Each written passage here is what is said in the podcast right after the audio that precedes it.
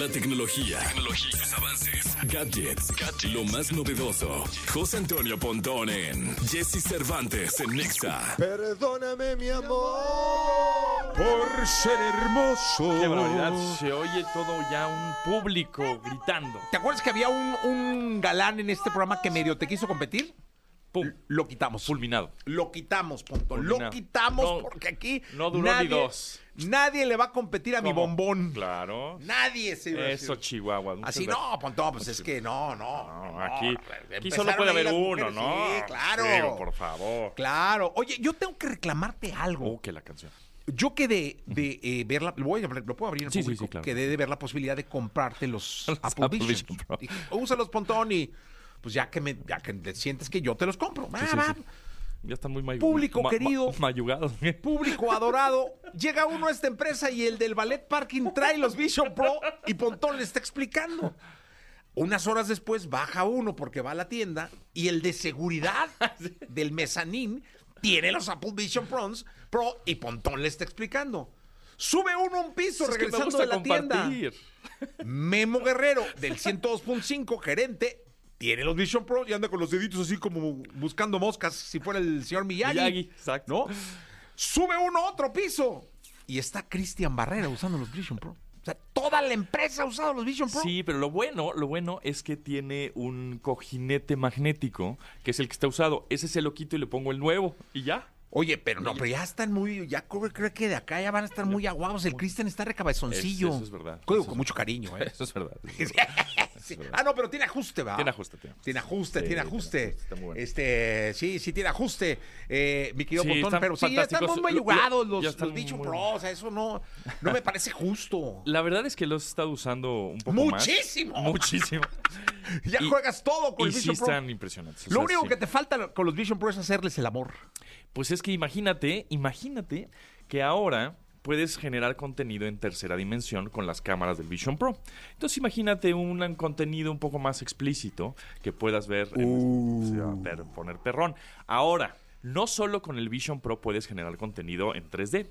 Ahora con las cámaras del iPhone 15 eh, tiene, si ya actualizaron el sistema operativo, cuando le pones en video, ¿A poco? en la opción de video, te aparece Video. un nuevo icono que está eh, el icono del Vision Pro por ahí, si no se ha actualizado. Ah, acá. En video. ¿No lo he actualizado? Ahí está, mira, mira, ahí está, ahí está. Ándale, no manches. Exacto, es un nuevo iconito que ¿Y si ya, si ya grabo con ese iconito ya? ya puedes grabar eh, con el iPhone, no necesariamente con el Vision Pro, con el iPhone, con las cámaras del iPhone en horizontal, tiene que ser en horizontal. ¿Por qué?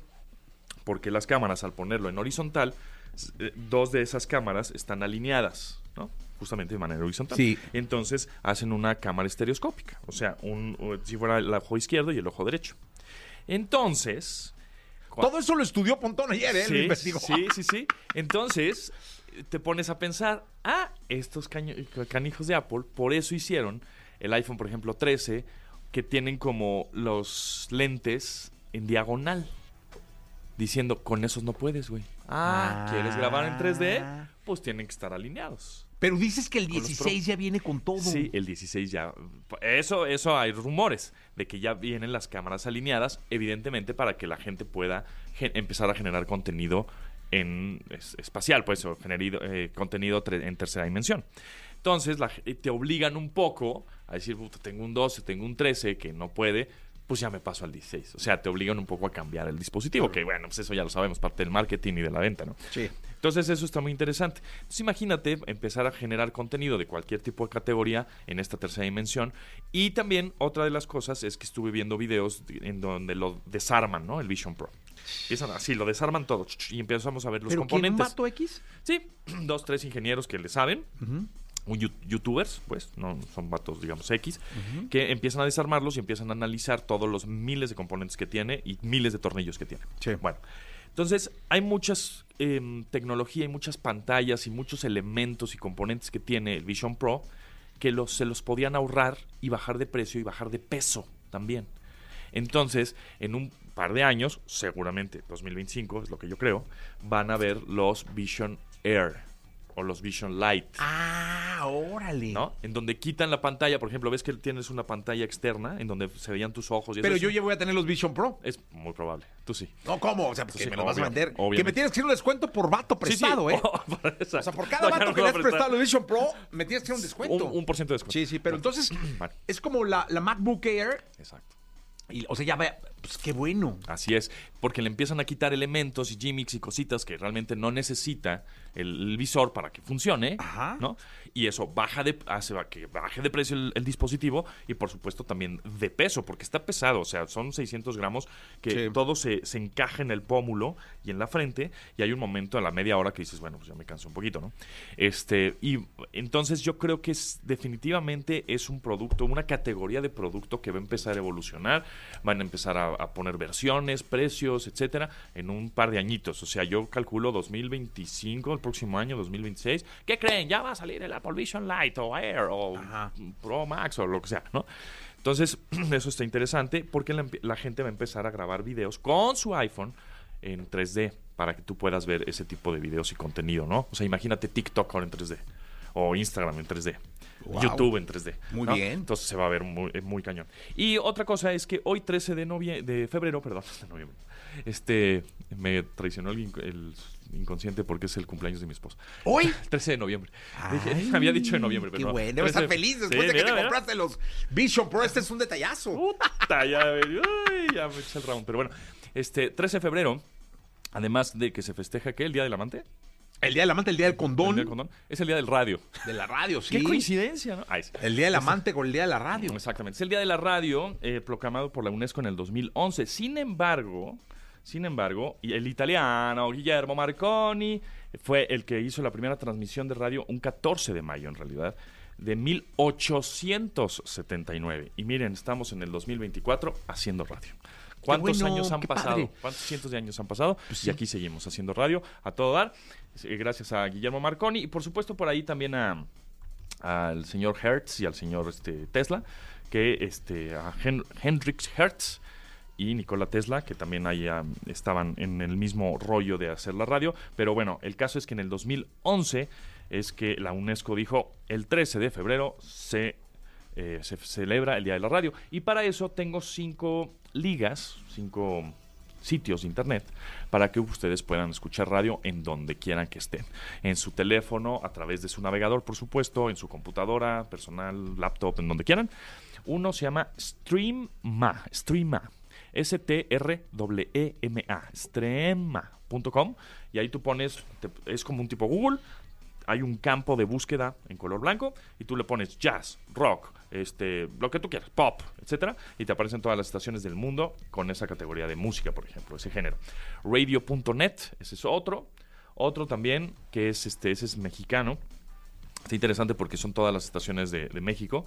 Emisoras.com.mx. Si te metes a emisoras.com.mx van a estar los logotipos de todas las estaciones de radio y tú le apachurras, ah, MBS, ah, perfecto, pues EXA, pum. Y ahí vas a escuchar a través del navegador la estación muy rápido, muy fácil, muy amigable. ¿no? Otro, evidentemente, pues ya lo sabemos, TuneIn. TuneIn Radio, tunein.com, muy famoso, que está en aplicación móvil, que está a través también de los eh, dispositivos Echo o Amazon, ¿no? De Alexa, etcétera. TuneIn- TuneIn.com y por último también iHeartRadio, ¿no? O iHeart, iHeart como de corazón en inglés, iHeart.com en donde también están todas las estaciones del mundo, obviamente las también las de México, de México, de toda nivel república, hay podcast y hay un montón de cosas y una que es bien padre eh, es Radio Garden. Radio Garden, es- te pone el, el, el globo este, ¿Terráqueo? terráqueo y tú nada más dices, ah, quiero ir a una estación de Zimbabue. Pum, le picas a Ay, a Zimbabue y te aparece una estación. ¿En el navegador? En el navegador, ajá. Radio Garden. Radio Garden o radio.garden. Ajá. Y es el globo terráqueo y de repente dices, ah, pues quiero ver cómo está una estación de Vietnam, de Sudán, de Corea, ¿no? Y la pachurras y a ver qué te aparece, ¿no? ¿Qué están Me escuchando? manda a la App Store. ¿Te mandan a la App Store? qué raro. Radio Garden Live. Radio Garden. En- eh, creo que es radio.garden, ¿no? ¿No parece? Sí, radio.garden. ¿Ah, sí? Sí. A ver. radio.garden. Y ahí, pues está muy, está padre. O sea, la interfase gráfica es, es muy, es, es Sí, más divertida. ¿no?